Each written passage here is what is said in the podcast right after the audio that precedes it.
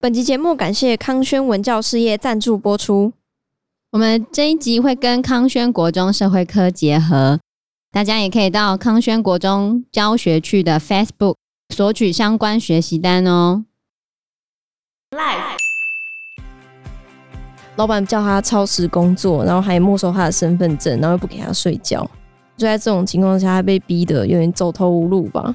有一天，他也是去找老板谈判吧。一气之下，他可能也受不了了吧，就杀害老板一家三口。嗯那时候他才十八岁，对，理论上他应该有教化的可能，可是那个年代也还没有那么重视原住民的人权。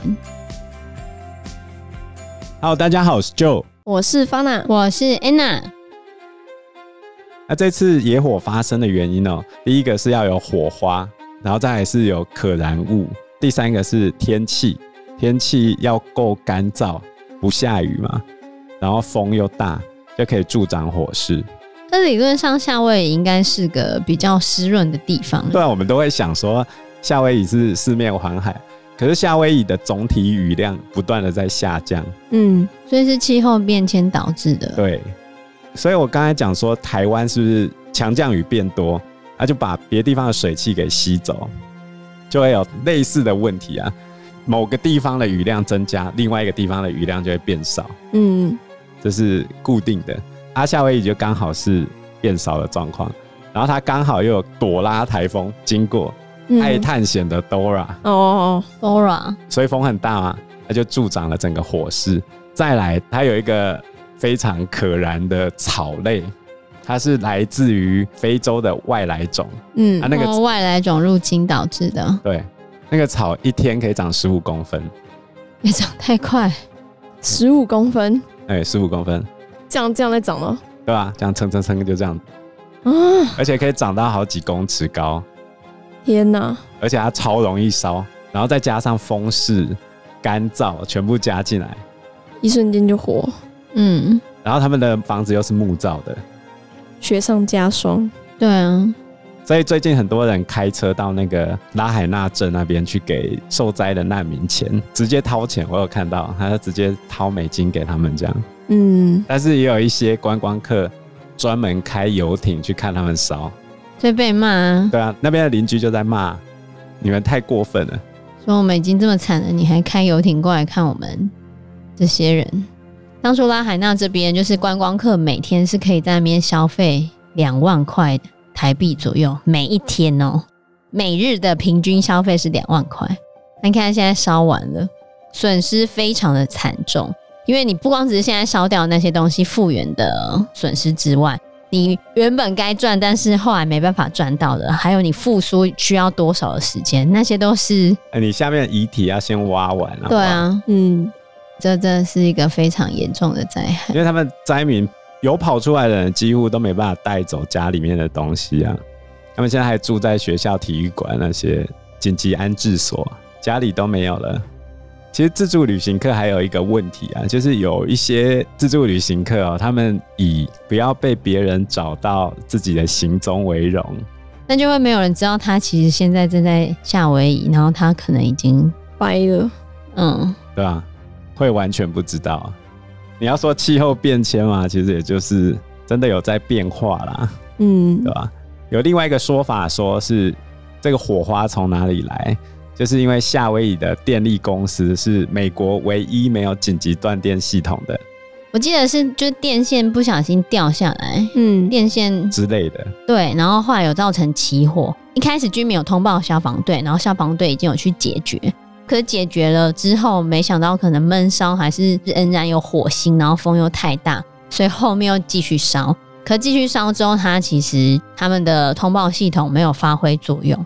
像这个问题啊，其实希腊在几年前也有发生过，嗯那希腊在今年七月份，二零二三年七月份，也同样发生了野火，可是他们这一次死亡人数只有三个人，他们有做好紧急撤离的部分，所以这也是美国他们现在正在检讨吧，对啊，就检讨的部分。像我们台湾也发生过山林大火，之前有一个聪明人，NCC 的前官员叫做乔建中，他在你可以把他名字讲出来，这新闻报道又不是我讲的，二零二一年五月，他带了他的四个好朋友去攀玉山。他一开始还说谎，说他是不小心打翻火，哦，结果检察官查出来是他们砍伐枯木、生火煮晚餐，但是并没有完全扑灭引火。他一开始是说他是用瓦斯炉不小心打翻的，结果后来才发现他是锯木头来生火，然后就更严可是，重。在玉山国家公园可以锯木头，当然不行啊！然后他那个火去点燃到下方的腐殖层，腐殖层就哦那些沼气之类的。嗯对，，嘿，它会有沼气。后来凌晨一点的时候，发现起大火了，它开始扑啊，然后所以来不及扑灭，他就跑了，这样、啊。不，对，不对，不对，哦它试图扑灭，哼因为它知道会被罚钱，它死定了。哼、嗯，结果它不敢报警，哦，到凌晨四点的时候，它一点多的时候想说已经压下去，可是火是往下窜到那个有沼气的腐殖层。哦，结果四点的时候，他发现火苗的时候已经来不及了，最后延烧了十二天。啊，你看他犯哪些法？第一个是盗采林木，嗯，嗯第二个是违法生火，然后第三个是没有报没有报消防队。嗯，他最重的刑期是七年哦，然后要求他赔偿是两亿，乱露营吧，他怎么可能赔得出来？当然不可能啊！你看他污多少，啊谁知道？他有污吗？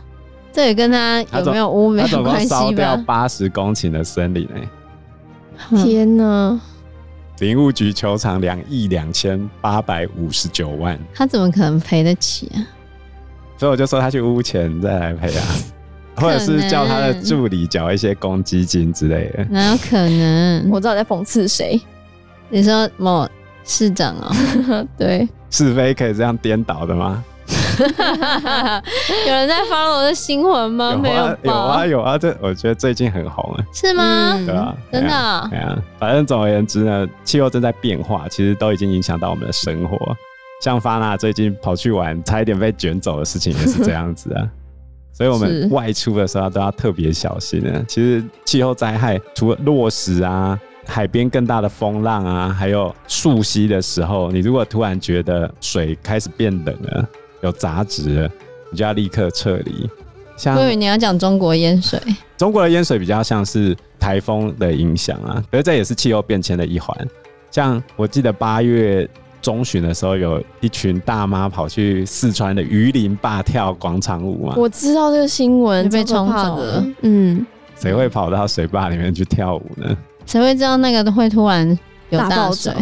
不然你就想，我们如果在新竹县的那个，豆豆腐腐岩岩，对啊，你也会傻眼啊，想说谁会知道啊？所以你要观察那个水啊。溪流危险的地方在于，它要暴涨的话，它是一个平行水流，就是海浪是一波一波来嘛，它是一个平行线，直接就这样涨起来。嗯 可是它还是有一些前兆，它前面会推动一些树枝，然后水温会变冷，都会有一些前兆，还是要注意 一下。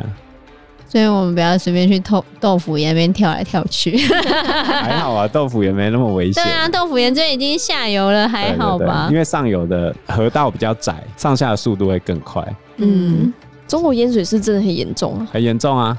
因为它无预警泄 洪，嗯，它完全没有跟下游的讲，然后就直接开。那它通知你的时候，它已经放水了，或者是它挖开提防，把你们城镇变成滞洪池这样子。这在台湾是不可忍受的事情，你不可能牺牲我家去保全你的东西啊！嗯可是中国他们的状态是为了保全北京，还有他们习主席的千年大计雄安新区哦，所以其他都是可以牺牲的，你不要这样说哦。就是这样啊，这很糟糕，非常糟糕。所以他们现在都自力救济，在保护自己家园啊，不要让官员去把他们的堤防挖开。嗯，总而言之呢，这个雨季还没过去，鬼门又开了，对不对？所以大家还是要注意安全。一定要小心，对啊，好，今天我们要来谈一出台剧，最近蛮多人在讨论的《嗯就是那个 Holy 妈咒。八尺门的辩护人》。对，会不会开始很多人讲 Holy 妈咒？嗯好笑。巴娜有看完吗？我有看完，我昨天通宵看完，真的、啊？我觉得太好看你的感了想，就是我嗯好像一口气看了五集这样子。哼，对我的感想是，我觉得很沉重啊，还没消化完的感觉，会不会有深深的无力感？心有情不好啊啊，有，那就是我最讨厌的结 局。 它会有第二季吧？它会有第二季，嗯，对，它会有第二季。但是的确就是像它里面童宝驹最后，他觉得他做了很多的努力，做了很多的事情，可是到最后到最终什么都没有改 变。你不能这样 讲，人生没有什么事情是徒劳无功的。我们生活会遇到很多不可控的运气因素，嗯，就好像鲁迪乌斯可能《五指你转身》里面，可能某些人生的重大际遇会去影响到你这个人、嗯，你的发展。但是问题是你还是你啊，可是我觉得鲁迪乌斯每次在那边一崩溃就在那边，这是正常现象沉重的，那个这样是子正常现象。所以哦根据亚里士多德的讲法，一个闪闪发光的人，一个能够懂得自我实现的人，即便他受到不可控的运气，导致他现在很衰很惨，他跌倒的样子也比别人好看嘛。是 吗？我觉得童宝驹最后那个样子看起来就很颓丧啊。一定啊，也许很多听众朋友没有看过这一部《八尺门的辩护人》，也许有看过，也许没看过，但没关系，我们今天都会从头开始讲。那首先呢，既然要讲八尺门的辩护人，我要先问发那一个问题：嗯什么是八尺门？八尺门是一个地方吗？在基隆的一个地方，对，它刚好在基隆的和平岛那个地方，嗯那，边是一个非常狭窄的水道，只有它是八尺。那是形容它的狭窄，不是真的哦只有八尺好，我以为，花式法，它是连接和平岛跟台湾本岛唯一的水道。啊，这个地方它是以海水清澈见底闻名、嗯啊，所以之前台湾日日新报还有人写诗去歌颂它，就说它海水很清澈这样子。那八尺门这个地方为什么适合拿来做八尺门的辩护人的这一个背景呢？事情是这样子的，他在最早最早的时候是凯达格兰族住在那个地方。嗯和，平岛有去过吗？没有，哦，有机会可以去那因边。为我表弟上礼拜有去、欸，真的吗？对，我觉得他拍的很冷诶、欸看起来很冷。基隆本来那边就是，因为它迎东北季风啊，嗯所以那个地方凄风苦雨啊。风很大，雨很大，常常都在下雨啊。一开始是凯达格兰族，后来西班牙人去了。西班牙人去了之后，在附近有盖圣萨尔瓦多城嘛。嗯，后来荷兰人又把西班牙人赶走，然后后来郑成功、郑氏集团他们又来了。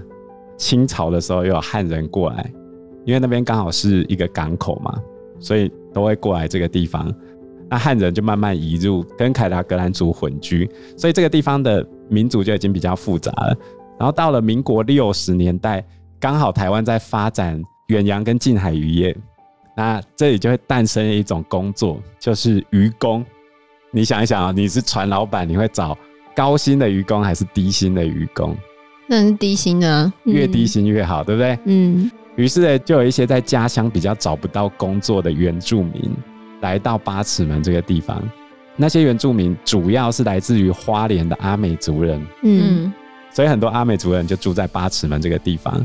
那八尺门这个地方因为是港口的关系，所以它是禁止盖房子的。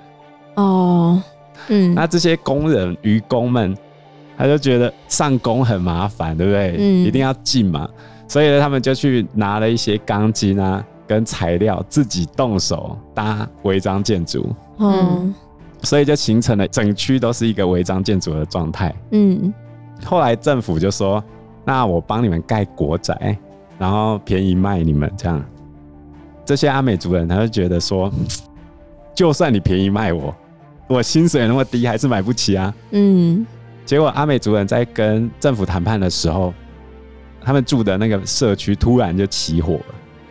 被起火吧？我们台湾都会这样自动燃 烧。古迹快要被定为限定古迹或国定古迹的它时就候，会自己烧掉了。它有生命，它不想被定为古迹，天，这是台湾的传统。如果以人口来说的话，一九八四年十月的时候，根据当年的调查，当地的居民大概有六百五十个人左右，主要是以阿美族人为主，然后再来就是少部分的布农族跟汉人。那这个聚落被烧掉一大部分之后，那政府当然就名正言顺的去拆除啊、改建。然后最后就弄出了全台湾第一个专门卖给原住民的国宅，叫做海滨国宅。哦，这就是八尺门的辩护人的主要场景，嗯海滨国宅。可是后来这边的人还是不是很多嘛，嗯，渔工的需求很大，怎么办呢？近年来就变成外籍渔工啦。你还记得我们前几年有发生过那个吊桥？林佳龙部长任内的时候，不是发生过一个苏澳的吊桥掉下来、砸到渔船的事情吗？嗯砸死的人很多都是外籍渔工，嗯嗯，因为台湾人不愿意去当渔工。薪水低嗯，又就会很被累，欺负。又脏臭，嗯，腥味很重。对，所以八尺门的辩护人这个故事里面就夹杂了很多少数民族的议题。你看原住民，然后外籍渔工，然后贫富差距。这个海滨国仔后来被阿美族人称呼叫旗号部落，旗号的意思就是海湾，海湾部落。嗯其实也跟海滨国仔是一样啦，有点类似的意思。你就会觉得说啊，这个地方，如果我们今天歧视一点讲，好像就是贫民窟吗？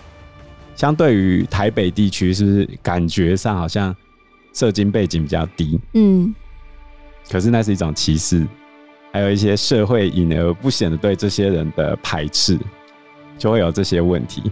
那八尺门的辩护人本身是由三个真实事件组合在一起的，汤医生，对，然后还有平村十六号是有另外一个名字，河村吗？对，哦，河村十六号，河村六十集。一号吧，哦哦，河村六十一号事件。哦，还有一个就是美籍观察员落海事件。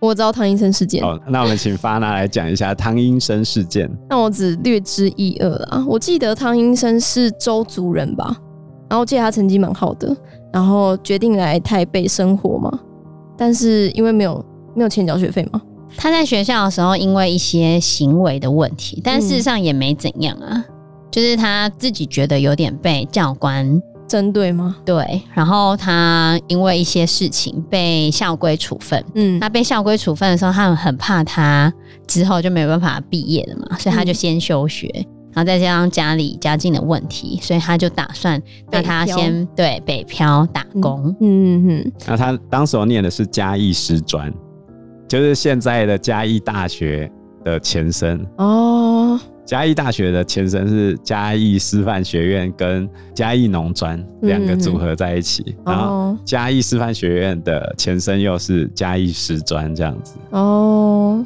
汤医生的家乡是在阿里山的特富野，刚好跟我们大学教授是同样的，感觉很深山哎、很深山啊，蛮深山。嗯，安娜有去过啊？在那个年代应该交通更不方便吧？对啊，就大老远北漂去台北打工嘛，对，哦然后就找到一间黑心洗衣店，算是这样子吧。老板叫他超时工作，然后还没收他的身份证，然后又不给他睡觉。就在这种情况下，他被逼得有点走投无路吧。有一天，他也是去找老板谈判吧。一气之下，他可能也受不了了吧，就杀害老板一家三口。是，没错。那时候他才十八岁，大一啊，对，嗯，理论上他应该有教化的可能，可是那个年代，就是在一九八六年的时候，没有那么重视这件事情人权吗？哦，或者说那时候也还没有那么重视原住民的人权？就是人 权问题。他那个就是黑心洗衣店，好不好？嗯，对，啊，他他老板说你的工资没办法还清我对你的借款哎、我就跟你打工，结果老板到处说你这个哦，比如说你迟到，衣服没扎进去就给你扣一千这种感觉，你会不会抓狂？一定会啊，看他超时工作，他每天工作十几个小时、欸，嗯，然后还没收他的身份证，不还给他。所以这就牵扯到死刑的问题，对他最后也被判死刑，对少数族群的问题。不过汤医生这种被黑心商店骗的事情，就很像最近在网络爆红的一部影片。三道猴子啊！ 我还没看、欸， 哦，他我怕我 lucky，超红，所以他是在讲什么？还是你先不要剧透？故事是就我觉得你应该看不下去。就是是吗？嗯智障男生的故事啊。对啊，哦就是呃，简单来说就是一一个没钱又爱装炫的男生，女生喜欢买包嘛，哦啊，男生爱面子就喜欢改车嘛。哦，还有起重机，嗯，那他就是没钱。像我同事他儿子就跟他爸妈吵架，吵说他一定要买挡车，他妈就说骑塑胶车就好啦，反正都是车，可以骑就好了嘛，对不对？嗯，他就说不是挡车怎么可以骑呢？好，翻译过来就是女生没有 LV 怎么可以拿呢？没有 GUCCI 怎么可以这样？就是要有面子嘛。对对对嗯就重视面子大于一切。他觉得他只要骑着这个挡车，妹子就会来了。所以他故事的开头就是他去跟一家黑心公司买了他的挡车，用零元专案买了那一台挡车。所以你可以分期。哪有这么好的事情？那个利率一定很高，好不好？不是有分期零利率吗？分期零利率的意思是他一开始车价就会算的比较贵。哦，是这样子哦。对，你如果可以现金买的话，你的车价看汽车或者机车吧，机车有些都可以直接便宜个五千块。哦那，你分期的时候，那五千块就是加上去的欸、你懂我的意思吗？嗯它只是让你延后去还款，所以你去看你的手机，如果是绑约的话，不会比较便宜啊。就会讲多钱。对啊，羊毛出在羊身上，他怎么可能就这样子傻傻的把他的车卖你，然后说他赚很少，哪有可怜？那这样到底怎么买比较划算？就是付现啊呢、哦， 付现吗？付现永远是最划算，一笔付清都是最划算，因为你可以跟他谈啊，谈、说你要打多少，像我们之前，你如果买车，然后假设那个车是上百万的那一种的话，就是你如果一笔付清的话，有没有一百多万的车子，我直接现金给你？嗯，哎、那些人都哦天哪，哦好好好，那我会送你什么送你什么送你什么，然后再帮你折价折多少钱？你想想看，你折的那个钱不就是那个利息吗？所以你要知道一件事情，就是通货膨胀，你现在的钱一定比以后的钱大。那相对的，我现在一笔跟他付清，我就会要求他给我折价，因为我现在就立刻给你了嘛，嗯我给你比较大的钱嘛。那你一定会问说，那我现在没办法一笔缴那么多钱怎么办？去用房贷是比较好的选择。房贷嗯，用房贷去贷出更多钱呢。车贷本身的条件都会比较差，嗯房贷的条件都会比较好，哦因为你是一次贷 很多。嗯，首先要有房子，不然要怎么房贷啊？如果你一定要贷款的话，哦当然你能够一笔缴清是最好的啊、是啊，这就是三道猴子的开头 啊，然哦后后面就是他想要漂配的故事啊。因为时间关系，我们这一集节目就到这边喽。有任何的建议都可以在留言区告诉我们，或者是直接在 Facebook 或者是嗯 IG 留私讯言我们，我嗯们都会回应你哦。喜欢我们节目的话，欢迎按赞、订阅、加分享。如果喜欢我们今天的内容的话，也欢迎赞助我们一杯咖啡的钱，让我们可以走得更长更久。谢谢谢大大家谢谢大家，拜拜。拜拜拜拜。